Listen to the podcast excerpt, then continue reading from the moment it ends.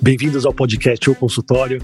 Eu sou Daniel Kruglenski, sou médico, cirurgião do aparelho digestivo e criei o podcast para ajudar você a melhorar o seu consultório, a crescer na carreira e a ser mais feliz na profissão. Meu convidado de hoje é o professor doutor André Brunoni. O André é professor associado da Faculdade de Medicina da USP, é livre docente pelo Departamento de Psiquiatria da USP. Ele realizou doutorado em neurociências na Harvard Medical School em 2012. Ele foi professor visitante na Universidade de Munique em 2017 e 2018 e atualmente é Newton Fellow da Universidade de Oxford. Ele é diretor do Serviço Interdisciplinar de Neuromodulação do Instituto de Psiquiatria do Hospital das Clínicas da Faculdade de Medicina da USP e ele é reconhecido como pesquisador altamente citado, com mais de 300 artigos publicados e 15 mil citações. André, muito obrigado por aceitar o convite, é uma honra ter você aqui. Legal, Daniel. Obrigado por ter me convidado também. Estou muito feliz de estar aqui. Eu queria situar o cenário aqui para quem está ouvindo a gente. Eu queria que você começasse falando como que é a sua rotina, qual é a sua área de pesquisa, o que, que você faz no dia a dia desde a residência, eu fiz, fiz duas residências, né? Fiz clínica e fiz psiquiatria. Desde o primeiro ano de psiquiatria, eu comecei a me dedicar com pesquisa. E aí eu fui progredindo nessa área. Logo depois que eu terminei a pesquisa, eu já entrei no doutorado e já fui me dedicando à vida acadêmica, né? Então eu fiz uma boa parte disso. E aí voltei da Alemanha, né? Fiz um pós-doc barra professor visitante na, na Alemanha, voltei em 2018 e entrei como docente formalmente na faculdade, né? Então, eu já era docente da pós-graduação, já atuava como professor, mas docente como aquele cargo da USP, né, de ser professor. E aí minha rotina hoje é basicamente voltada para pesquisa, né, e para academia. Então, eu tenho uma flexibilidade grande né, em, em, fazer pesquisa científica. Na nossa faculdade, né, os docentes eles podem atuar mais em ensino, mais em extensão, uh, mais em pesquisa. Antigamente ou até pouco tempo atrás, né, tinha uma ideia que todo mundo tinha que fazer tudo, mas hoje em dia já se viu que cada um pode se dedicar mais à, à sua área que vai melhor. Né? Então, basicamente, meu compromisso no, no, dia a dia é ficar no, no, no, laboratório, que a gente chama, no serviço, acompanhar os alunos de pós-graduação, submeter grants para pesquisa. E recentemente eu fui adquirindo atividades mais de gestão no hospital. Né? Então, eu sou diretor de, de dois serviços, na verdade, do, no Instituto de Psiquiatria, um deles mais como chefe e outro mais como, enfim, vice-chefe ou, ou co-coordenador uh, de estimulação magnética transcraniana e de, de convulsoterapia, que é o que eu mais faço. E basicamente isso. Agora, depois de três anos que terminou o período probatório, que a gente chama na, na USP, eu estou pleiteando trocar o meu vínculo. Né? Então, isso é uma coisa burocrática também né, da USP, que eu entrei como dedicação exclusiva e agora eu vou pedir para passar meio período, então começar o consultório também. Legal, legal. Né, que nesses três anos eu, eu, não fiz tanto. Assim. Quando você se dedica à pesquisa, tem uma área específica de atuação ou você já passou por diversas áreas aí na psiquiatria? Interessante que é mais o contrário, assim, né? Quando a gente faz o, o doutorado, eu fiquei muito focado em uma área específica, né, que é uma estimulação elétrica transcraniana, né, uma forma específica de tratamento para depressão. E aí, conforme eu fui virando professor e, e coordenando esse serviço, aí eu ampliei bastante o que, que eu faço, né? Então, agora todas, né, as, as formas de terapia neuroelétrica que a gente chama, então estimulação elétrica, estimulação magnética, convulsoterapia, e apesar de eu fazer mais transtornos do humor, que é o que eu, o, o que eu mais gosto, né, desde, a, desde que eu fiz psiquiatria, a gente expandiu para outras, outras áreas também, né? Então, outras doenças, esquizofrenia, bipolar, toque. E fora isso, tem a parte de pesquisa mais hard mesmo, né? Que é, enfim, análise de dados, neuroimagem, machine learning. Mas uma coisa que eu percebi conforme a gente vai progredindo na, na carreira, principalmente em determinados contextos, né? A gente deixa tanto de ser aquele pesquisador que fica o dia a dia, abre aquele banco de dados, começa a analisar e faz muito mais gestão. Então, gestão de, de pessoas e das equipes de, de trabalho. Né? Até nesse sentido, eu comecei ano passado também fazer um MBA né? na USP de, de gestão, mas para. Por necessidade. por necessidade, é, por necessidade. Falei, não, o que que, que que eu faço? Vou aprender a usar, sei lá, R, Python, que é umas coisas que, que o pessoal usa ou vai mais para gestão? Falei, não, agora o que, o que precisa mesmo é, é gerir a equipe, né? André, 300 artigos publicados, 15 mil citações. Eu, eu, queria saber qual a razão disso. Por que você acha que as pessoas citam seus trabalhos? E eu também queria entender se isso é um trabalho que foi uma joia de ouro, que todo mundo cita aquele trabalho, ou isso tem a ver com um range grande assim de trabalhos em diversas áreas. Legal, pergunta é legal essa, assim, né? Eu diria que tem três linhas principais, assim, né? Então, uma relacionada a transtorno mental, né, e, e aí né, doenças psiquiátricas, principalmente depressão, e eu acabei desenvolvendo bastante nessa linha, então uh, com colaborações internacionais, por exemplo, tem aquele GBD que falam muito, Global Burden of Disease, que é um consórcio uh, internacional para ver o burden of disease, né, a, a, carga da doença. E aí são todos os transtornos e doenças, então doenças é, clínicas, Covid, tem tudo lá. E aí eu faço parte dessa comissão, né, digamos assim, para depressão. Uh, outra linha é de revisão sistemática e meta-análise, que eu faço bastante, tenho, fiz até, estou fazendo até um curso na, na Faculdade de Medicina da USP, mas que eu me especializei em fazer isso, e essas, isso é bastante citado, como, como da depressão também, e a outra que é a estimulação elétrica e a magnética, que, queira ou não, eu tive, vai, entre aspas, sorte ou oportunidade de pegar esse campo bem quando estava nascendo, né? Eu até uhum. brinco com, com o pessoal que quando a gente fez medicina, não existia isso, né? O primeiro estudo de estimulação magnética foi em 2006. Gente terminou em 2004, então ninguém ia falar isso na, na faculdade, né? Então foi tudo aparecendo depois. Eu entrei no doutorado já em 2010, então eu peguei bem o início dessa área. E quando você pega bem o início, é uma coisa de pirâmide, né? Tudo vai sendo citado os primeiros artigos. Então eu diria que eu, eu peguei essas três coisas, mas é principalmente a parte da estimulação magnética que eu mais me destaquei, onde tive os artigos mais citados, é, foi, foi mais isso. Eu não sou uma pessoa muito dedicada à parte científica, mas eu imagino que cada artigo publicado é como se fosse um filho que nasce ali. Existe um trabalho, existe um parto, existe a alegria do nascimento.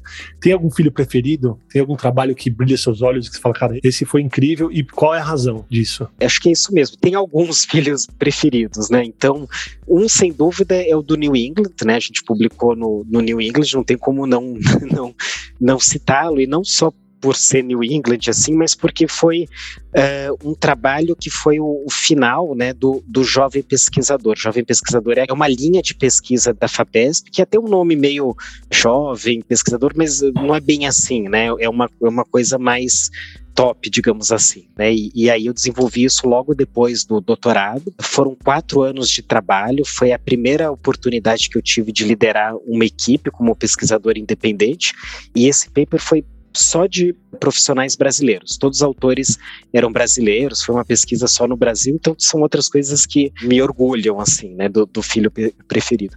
E a outra foi o trabalho do doutorado, né, então que foi também a primeira a primeira re, realização foi bem publicado também foi bem citado esse esse foi por muito tempo o filho preferido até até vir esse paper do New England que legal, que legal. Sabe, para quem tá ouvindo a gente aqui, pessoal, a gente é da mesma turma, eu e o André, nós somos da mesma sala. É óbvio que cada um tem um gosto, e na medicina a gente tem várias medicinas, mas eu tenho uma lembrança da aula de estatística, de epidemiologia da faculdade, que não era algo muito empolgante para mim, né? Então, eu não curtia tanto, e eu, eu lembro que a gente tinha o básico do básico, e eu queria entender de você hoje, fazendo retrospectivamente, alguém que trabalha com isso, que tem claramente uma empolgação nessa área, se essa era a sua sensação na época, se você já curtia isso na época, você também tinha uma sensação de que não era algo tão legal. E aí eu queria entender como isso se desenvolveu dentro de você. Legal. É, eu diria assim que a parte da, da, dos números, da estatística, era, era meio difícil para mim também, e acho que hoje em dia acho que melhorou bastante, porque você tem recursos computacionais, softwares que te, te ajudam muito, né? Então, na época, a gente tinha que fazer lá na medicina mesmo, não dava para fazer no teu. Nem, a gente não tinha laptop também, né? Sim. Mas no computador de casa não dava para fazer, então era, era árduo mesmo. Eu, eu diria que eu gostava dos conceitos. Então, aquele conceito do que, que significa o odds rate, né, o risco relativo, essas coisas. Na época você já gostava? Sim, não no cálculo numérico em si, que aquilo era, mas aquela ideia de você mensurar o que estava acontecendo, não ser só a, entre aspas, né, a impressão clínica, que é super importante, óbvio, mas você conseguir quantificar aquilo, aquilo sempre me atraía. Então eu sempre fui atrás desses desses conceitos, né? Sei lá, a gente discute muito o que, que é ciência, né? Então, no fundo, para mim, ciência é rigor no método. Como forma de explicar o mundo, não, não, acho que é a melhor de todas, assim, acho que você pode explicar de outras maneiras as coisas que acontecem, né? Mas a, a coisa de, de método, né, e de ser rigoroso no método, para mim é isso que, que se destaca, né? E essa ideia de fazer uma hipótese, depois é, falsificar, né, como a gente chama, né, mas provar ou desprovar a hipótese, para isso usar um, um, desenho robusto e fazer um cálculo, eu acho, e sempre me, gostei muito disso, né, é sempre o que, que, eu, o que, que eu tento fazer. Você tem impressão de que a estatística é usada para justificar algo que você escolhe emocionalmente? Uma pergunta um pouco filosófica aqui. A gente participa de um grupo de médicos da nossa turma e, e vira e mexe tem discussões de, de trabalhos científicos e tal. E o André é a pessoa que mais entende de estatística que eu conheço e de condução de trabalhos. E a impressão que eu tenho, André, é que você consegue justificar o que você quiser, para qualquer um dos lados. Então você acha que isso acontece? E a gente tem visto isso muito no Covid, né? Você acha que Sim. o fato de você conhecer todas as ferramentas estatísticas, você consegue justificar aquilo que você acredita? Como que funciona esse pensamento quando você vai analisar um trabalho? Eu acho que sim, né? Eu acho que assim, todo, todo cientista ou todo grupo de pesquisador tem, tem seu viés, né? Com certeza, são, são humanos, né? Então é até interessante que falar ah, declaração de interesse. Aí sempre tem um autor, ah, minha declaração de interesse é que eu faço isso, né? E, e, eu pesquiso isso. Então, nem que eu não seja pago, né? Declaração de sim. interesse, quando você fala, é mais, putz, fui pago pela, por uma companhia, mas todo mundo tem um um conflito no fundo, né? E, e, claro que eu tenho um conflito também. Eu quero provar que que as coisas que eu faço fazem sentido, funcionam. Então, uh, e aí aquela coisa emocional, subjetiva, né? Uh, então tem isso, né? Uma coisa que e aí, claro, você conhecendo um, um pouco né, de, de, estatística e conseguindo argumentar, você pode levar a discussão ou, ou aquilo né, de valorizar muito as falhas de um paper quando é relevante para você, digamos assim, e, e, o contrário. Então, no, no curso até de meta-análise a gente, revisão sistemática, a gente discute isso, né? É, pega lá duas meta-análises iguais, que pegaram assim os mesmos artigos, né? E aí é diferente de um artigo original, que queira ou não, só o pesquisador tem aqueles dados, né? Então você não sabe, Sim. isso é outra discussão, mas você não sabe o que, que ele fez. Agora, a revisão sistemática e meta-análise você pega exatamente os mesmos artigos na literatura e aí chega a conclusões diferentes. Então, você pensa o que que o que que está é, acontecendo aqui, né? Uh, mas eu diria uh, algumas coisas que têm melhorado, né? Uma é você publicar antes de fazer as análises dos seus dados o que, que você vai fazer de plano primário, né? Então isso mudou muito para a pesquisa clínica, que é que a gente mais faz. Então, desde 2008, o NIH, depois foi adotado no mundo inteiro, no Brasil também, tem uma, um site que chama clinicaltrials.gov, né? clinicaltrials.gov, e você tem que pré-registrar a análise estatística que você vai fazer três, quatro anos de você fazê-lo tá? Então isso mudou muito mesmo. Então, eh, por exemplo, porque, claro, você pode fazer um estudo para depressão, tem 10 escalas para depressão, cada escala pode ser analisada de cinco jeitos diferentes. Então, nessa antes disso, você podia fazer 50 análises e, e, aí pegava aquelas duas, três que davam certo e publicava. Depois disso, se, se você fizer isso, não, não vai ser publicado em, em qualquer revista minimamente aceitável, só no, no, jornal do bairro, assim, sabe? Então, Sim. isso melhorou muito. A parte que não é pesquisa clínica é, pura, né? Essa de falar se funciona ou não funciona, está engatinhando uh, um pouco mais. Revisão sistemática e meta-análise, por exemplo, tem outro site que é o Próspero, né, que, que a Universidade de York criou, e está indo na mesma linha. Então, hoje em dia, você publicar uma meta-análise e não ter o pré-registro, isso já começa a ser muito debatido. Então eu diria que essa é uma primeira coisa. E outra que, ok, você tem a argumentação, a, a narrativa, mas existe um consenso entre todo mundo entre o que, que é mais importante e o que é menos. Né? Então, existe, por exemplo, guidelines ou, ou uh, não só livros, né, mas consensos. Então, existe, por exemplo, uma coisa que chama GRADE, que é Grading the, the Evidence. Uh, então, coisas, por exemplo, tamanho de efeito com intervalo de confiança pequeno, ou um N grande, ou aquilo que era uma análise primária versus secundária, ou, ou, um desfecho duro, que a gente chama. Então, sei lá, uma coisa é morrer de Covid, outra coisa é ficar negativo do teste do swab do Covid. São coisas diferentes, né? Então, o desfecho duro é, é, é morrer, né? Uh, então, existe um consenso relativo, mas existe um consenso entre todo mundo. Então, mesmo que você vá é, a fundo, né, e tente, né, spin, que a gente fala, né, tente levar a narrativa para onde você quer, não dá para forçar tanto a barra, né? Pelo menos na comunidade científica. Agora, eu acho que também uma outra coisa é quando isso é feito e aí passa para um público mais leigo, que não tenha tanto conhecimento. Aí eu acho que esse é, uma, é, um, é um problema maior, e aí vem aquela ideia do, da educação científica, do, da, do, do pensamento crítico, ou daquelas, uh, por exemplo, no Instituto Questão de Ciência, que, né, da divulgação científica, e, e tentar mostrar com base no, no raciocínio. Então, eu acho que é muito essa visão também. Né? Legal. Vou fazer uma pergunta pessoal. Você se cobra muito? Você é muito autocrítico? E como você lida com a imperfeição de um trabalho que você está planejando? Porque, eu, pelo que eu entendi, não existe um, um trabalho perfeito, mas existe alguma meta-análise que é 100% perfeita, que não tem falha? Eu acho que não. Então, eu queria saber de você, se você é muito autocrítico e como que você lida com isso nos seus trabalhos. Diria que sim, acho que todo mundo tem, tem uma, uma crítica, né? É, tem que ter uma autocrítica para fazer é, as, as, pesquisas, eu diria que sim. E agora eu estou numa fase que estou muito mais cobrando dos meus alunos do que, uh, do que ter alta, autocrítica, né? No sentido assim, a crítica é do nosso trabalho em conjunto. Acho que isso também é uma coisa interessante, né? Que o pesquisador apesar de falar, tem, tem muito vaidade, tipo, tipo, ah, eu fiz isso, eu fiz aquilo, é um trabalho em grupo também, né? São várias pessoas que estão envolvidas, né? Então, eu diria que também tem isso, né? De formar uma equipe que não que não sai fazendo as coisas sem muita crítica, e aí eu, como pesquisador sênior olhar aquilo e falar, não, esse aluno aqui ele se empolga meio demais, não revisa muito, ou tipo, ah, esse aluno aqui é o contrário, fica querendo fazer 50 análises dos, dos dados e aí não, não solta nunca. Então é esse ba balanceamento. Tem uma parte de ser crítica, mas também tem outra que, que a gente fala que o, o ótimo é o inimigo do bom, né? Então também não adianta ficar anos e anos uh, fazendo todas as análises e, e tendo aquela perfeição.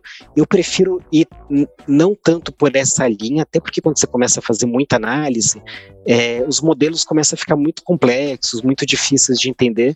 E, e eu gosto de assim passar uma ideia. O, talvez você tenha uma análise estatística perfeita, mas que não vai mudar muito o teu resultado. O que, que eu diria é que eu vou mais na linha de Uh, olha, a gente estabeleceu que ia fazer essas análises, esse era nosso plano inicial, queira ou não está pré-publicado, mas a nossa ideia era essa, a gente fez isso, uh, mostrou que o resultado é significativo, ok, é ótimo, né? Mas mesmo que não seja, a gente publica isso e coloca claramente que, olha, foi um resultado negativo, as limitações são essas. Eu, eu prefiro ir mais por essa linha. Então, ter uma autocrítica moderada aí. Né? Legal, legal. Sabe que enquanto você foi falando, eu fiz uma analogia aqui. Essa analogia eu já fiz algumas vezes em algumas palestras, que a gente tem alguns papéis na vida. E você me falando desde a época da faculdade, e da época do seu doutorado, e da época do seu crescimento em relação às pesquisas, eu percebo que você trocou de papel. Então, assim, Sim. no início você fazia um papel, e eu vou comparar com um filme, tá, pessoal? No início você fazia o papel do herói, que é aquela pessoa que ela tem muito potencial, mas ela ainda não, não atingiu aquilo que ela quer. Então, é aquela pessoa que luta, vai vencendo barreiras para chegar em um certo ponto. E aí, nesse ponto, você se transformou num guia. Você não é mais o herói do filme, mas você é o mestre Yoda do filme. Você é o guia, né? Então você vai orientar os outros. E isso, claramente, enquanto você conversa comigo, eu percebo uma autossegurança, inclusive em relação às falhas, e muito provavelmente você realmente fazendo a comparação com o mestre Yoda, você já vivenciou muita coisa, você fala, não, aqui a gente errou aqui, ou aqui você poderia seguir aquele caminho. Você consegue perceber na sua carreira quando isso mudou? Quando você parou de ser aquela pessoa que está lutando para crescer e começou a ser aquela pessoa que orienta os outros? Tem esse momento?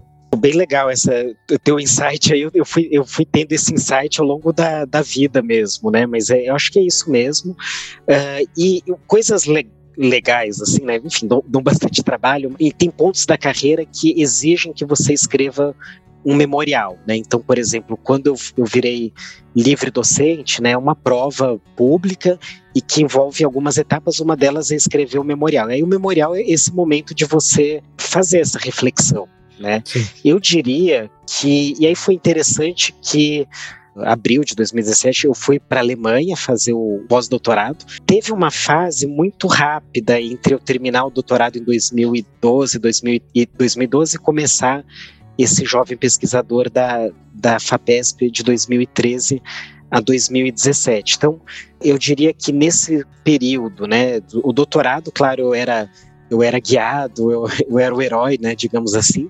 E aí, 2013 a 2017, eu fui formando o time, né? Mas aí acho que ainda com, com insegurança, sem saber o que fazer é, direito, e, e, muito naquele papel de você é, ainda ser muito novo e ser enxergado como uma, uma pessoa mais nova também.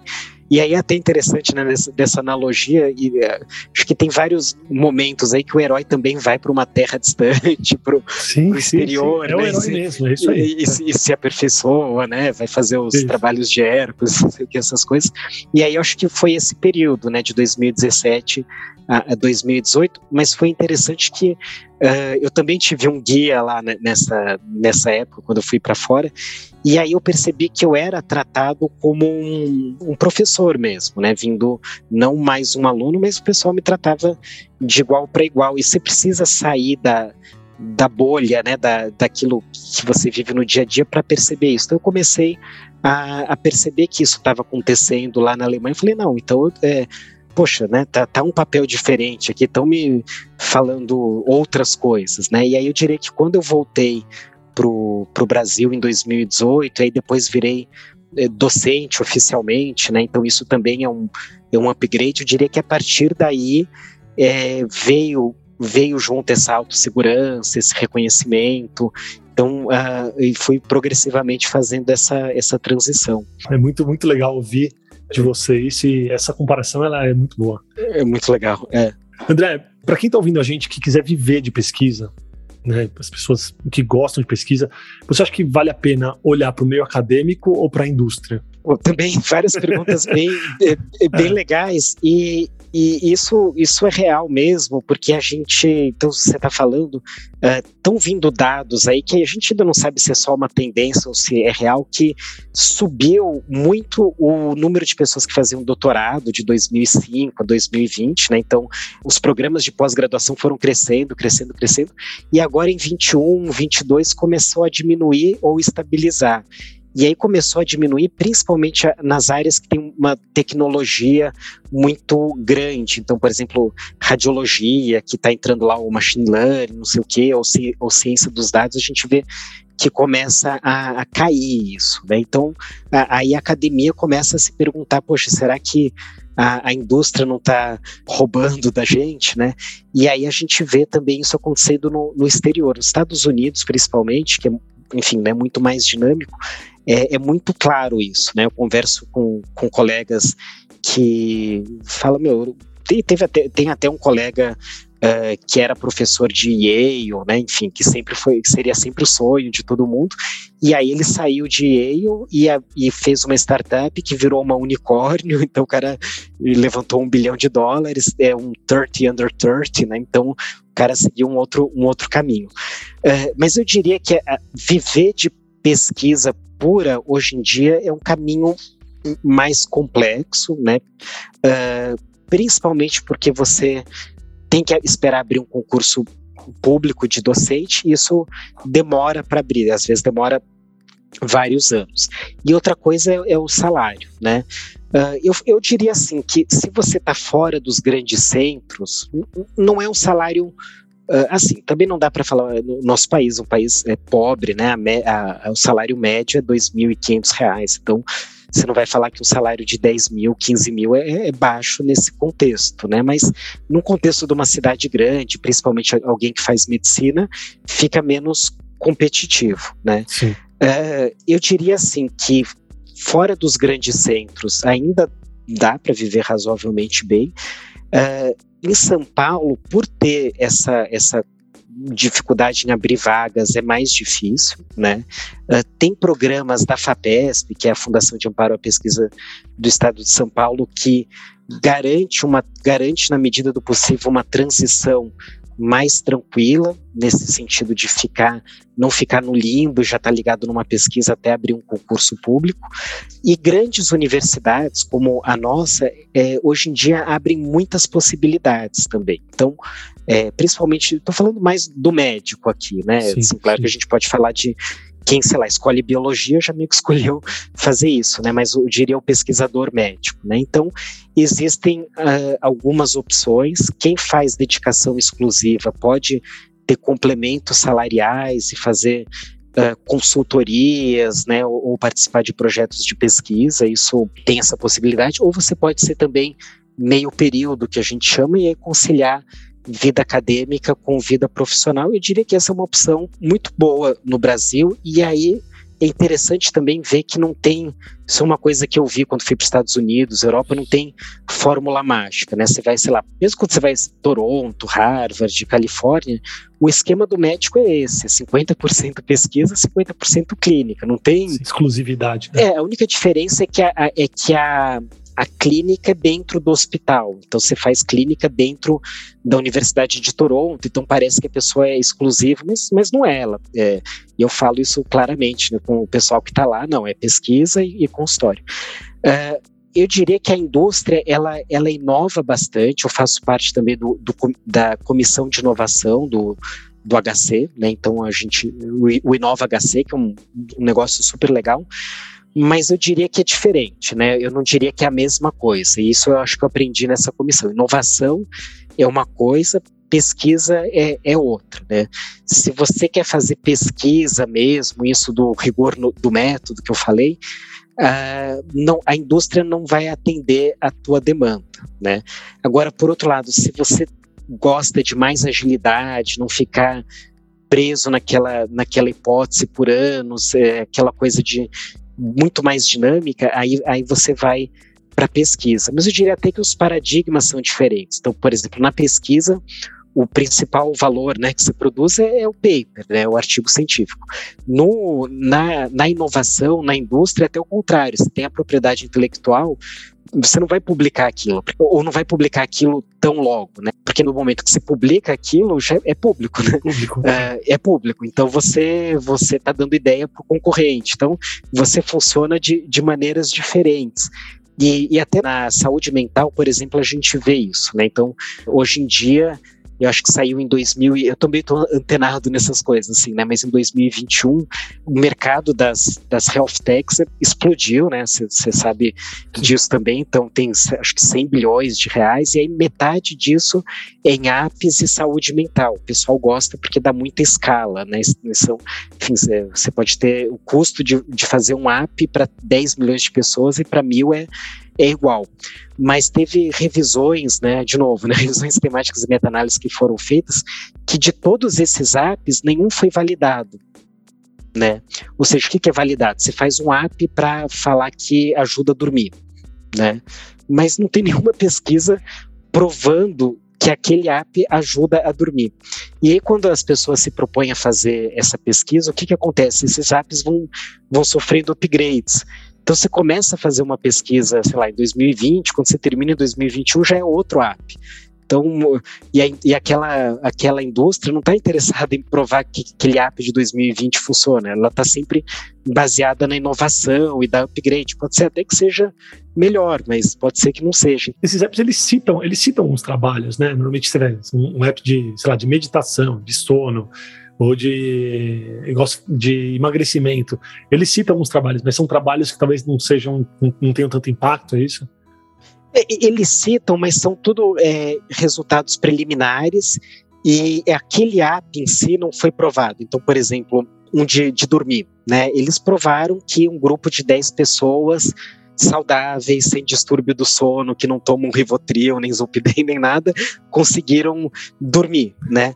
Agora, uma outra coisa que é alguém que vai ter problema de insônia, que vai comprar o app, não sei o quê, e, e vai querer dormir, enfim, né? Mas essa pessoa já toma um monte de remédio, já tem distúrbio psiquiátrico, não sabe se funciona naquela população. Então já tem é, essa dúvida. Outra coisa é que o app, né, até para as pessoas continuarem pagando, não sei o que, ele, ele tem que ser da upgrade constantemente.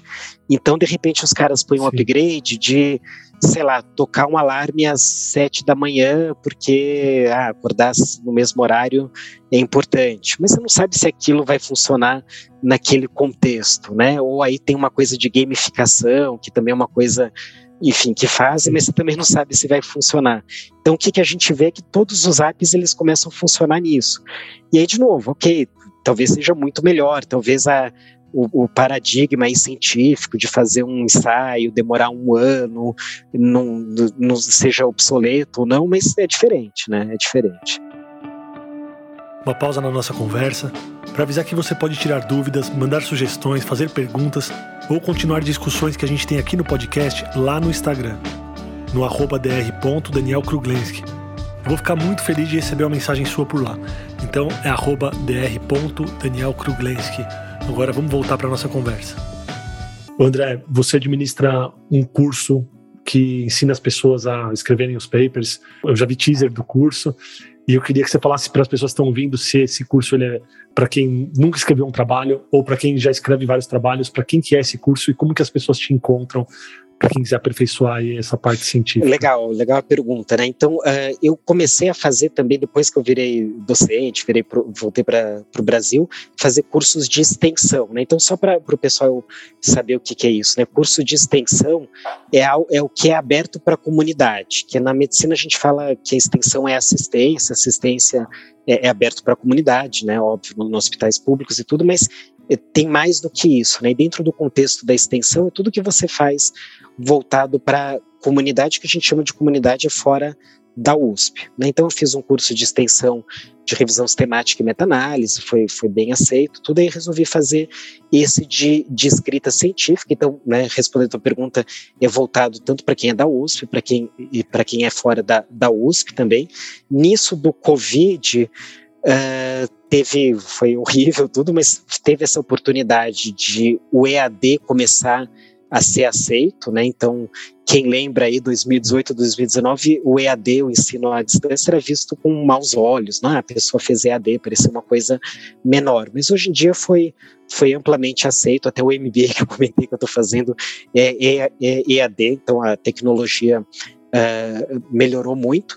E aí o que, que eu percebi é que essa acaba sendo uma grande barreira para as pessoas uh, de não saber escrever, de conseguir publicar. E eu vi isso lá fora também, né? Que as, às vezes a qualidade científica do, do que o pessoal da Alemanha faz e do que a gente faz é a mesma. Então, isso é legal desmistificar, né? Claro que assim, a Alemanha produz bem mais, mas é porque eles têm muito mais dinheiro também. Não é porque e, por, e, e vai Alemanha especificamente porque eles são eles são bons de uma maneira geral, mas você vai pegar os, sei lá, também na Alemanha, Estados Unidos, na Europa, a qualidade científica em si, isso do rigor do método que eu estou falando, não é muito diferente, mas o pessoal sabe escrever, eles aprendem isso. E aqui eu vejo que eu ensino meus alunos, claro, a gente vai trabalhando junto, mas essa metodologia de escrever paper, muita gente não, não tem, principalmente fora da USP. Então, o pessoal dentro da USP acaba conseguindo escrever direitinho, tem orientadores bons, pessoas experientes, mas isso acaba sendo uma barreira externa. Né? Então eu resolvi é, usar essa experiência que, que eu tenho de, de escrever papers, tudo, para, enfim, ajudar as pessoas. Né? Uh, foi legal nesse processo que acabei estudando bastante sobre, sobre escrita científica, então ver que tem uma parte metodológica, mas tem uma parte que é muito hands-on. E acho que eu sempre gostei disso do hands-on, né? Não ficar só falando, mas não, vamos pôr a uh, mão na massa e começar a ver exemplos, né? Então o curso ele é baseado nisso. Tem aulas teóricas que a gente vai discutindo estrutura do paper, vai discutindo cada sessão do paper ou também o processo de submissão e responder aos revisores, que eu vejo que isso ninguém ninguém ensina, né? Então parece, ah, eu terminei o paper, o trabalho está feito. Não, eu diria que está metade feito, outra metade, literalmente, né? Outra metade em termos de tempo e, e custos e estresse vai vir entre submeter e, e ser aceito. Então a gente debate isso também, e aí vai ter muitas aulas síncronas práticas. Né? No nosso curso de revisão sistemática e meta-análise eram quatro, nesse da escrita científica eu pus seis, porque realmente precisa dessa prática. E a gente vai treinando uh, várias coisas. Uma coisa que eu percebi também é que muito do que a gente debate no nosso grupo não tem, entre aspas, só a ver com pesquisa clínica, mas também em saber colocar suas ideias com clareza. Né? Tem a ver com escrita científica também. Então é, é isso, né? Estou bastante empolgado com, com o curso, para falar a verdade. Onde as pessoas encontram o curso? Quem quiser fazer esse curso? A gente fez um site para facilitar, né? A maneira dos cursos de extensão é entrar no, no sistema né, usp.br, você vai num das, daqueles deuses lá, então tem Apolo, Atena, Júpiter, Jano, você vai no, no Apolo e, e se inscreve no Apolo são os cursos de extensão. Você vai lá, se inscreve, procura de todas as unidades, então vai ter na psicologia, na medicina, e você vai lá e se inscreve. Como esse é um processo que eu percebi que as pessoas tinham dificuldade de chegar até lá, a gente fez um site que é o do rascunhalpaper.com, então é bem fácil de chegar lá. E aí, basicamente, lá a gente explica um pouco do curso, e aí no final tem um link para esse do sistema Apollo. E aí você vai lá e se cadastra como se cadastraria normalmente, e aí basicamente é isso. Né? Então, inscrição está aberta até 3 de março, né? Já está já tá no, no fim agora. Legal. E, e aí as pessoas podem se inscrever e participar do curso. André, eu adorei nossa conversa. Eu não fazia ideia para que como ela ia e eu achei que foi, um, foi bem leve e ela com certeza vai ajudar as pessoas que têm interesse nessa área. E, e, eu queria que você deixasse o seu contato, quem quiser entrar em contato com você para tirar alguma dúvida, onde as pessoas podem te encontrar? Legal, é, adorei nossa conversa também, é sempre legal conversar sobre isso, a gente vai se empolgando, né? Eu tenho canal do, no YouTube, LinkedIn, não sei o que, mas acho que a maneira mais fácil é o e-mail ainda, e é um e-mail bem simples, é meu sobrenome, né, Brunoni, uh, só meu sobrenome, arroba usp, usp.br. Então, bem, bem simples, me manda um e-mail e eu respondo ou direciono para alguma outra coisa específica, mas totalmente disponível aí para contactar, conversar. Legal, André, cara, muito obrigado, foi ótimo, obrigado mesmo. Legal, Daniel, obrigado eu. Muito obrigado por ouvir o podcast. Se você gostou desse episódio, compartilha com os amigos e não esquece de clicar no botão seguir na sua plataforma favorita para você receber todas as novidades do podcast ou consultório. Até a semana que vem.